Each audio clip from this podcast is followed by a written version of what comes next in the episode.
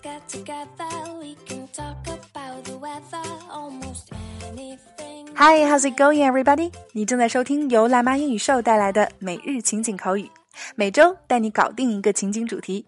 This is Tina，一起来继续本周的情景主题：照亮你的美。那我们在拍照后筛选和回顾照片的时候，经常会说：“哎，这张拍的不错啊，那张没拍好。”那这个用英文要怎么表达呢？来看今天带给大家的关键表达：It turned out well. It didn't turn out well. 拍的很好，拍的不好。Okay, so now let's go straight into today's dialogues. And make it right.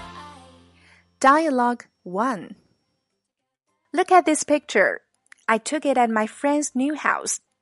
I think it turned out really well. Wow, you look stunning. This dress fits you perfectly. Look at this picture. I took it at my friend's new house. I think it turned out really well. Wow, you look stunning. This dress fits you perfectly. Look at this picture. I took it at my friend's new house. I think it turned out really well. Wow, you look stunning. This dress fits you perfectly. Dialogue 2 Oh, this picture didn't turn out well. My face looks blurry. Could you please take another one? Okay, just try to hold still. My phone's pretty bad. Oh, this picture didn't turn out well. My face looks blurry. Could you please take another one?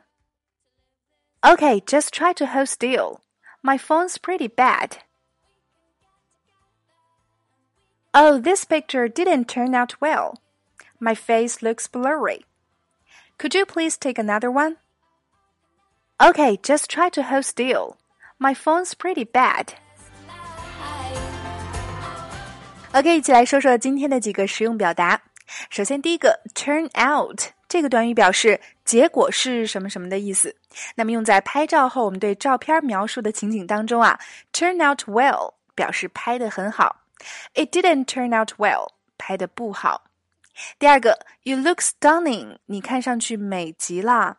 stunning 这个词充分还体现了我们的赞美与感叹，要比说 you look beautiful 的感情更加饱满啊。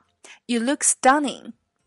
第三个，我们说这张照片没拍好，拍虚了。哎，这个虚了，模糊了，英文表达为 blurry 或者 fuzzy。It's a little blurry. It's a little fuzzy. 照片有点虚了。那拍照啊，可以说是我们每个人的日常了。拍照时候的花式 pose 也就成了很多人的看点。那一起走进今天的升级拓展圈，Tina 为大家总结了嘟嘟嘴、剪刀手。比心等等自拍姿势用英文都怎么表达？另外还有第二组对话的连读发音详解。每天一块钱，轻松做学霸。在其他平台收听节目的朋友，想要加入圈子，可以关注我们的微信公众号“辣妈英语秀”，回复“圈子”就可以得到加入链接了。点击进入，还可以免费试听。Tina 在圈子里等你来哦。好啦，以上就是我们今天的全部内容。每日一译，等你翻译。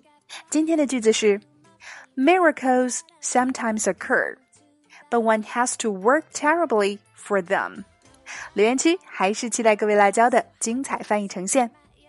Alright, so that's all for today's contents. See you next time.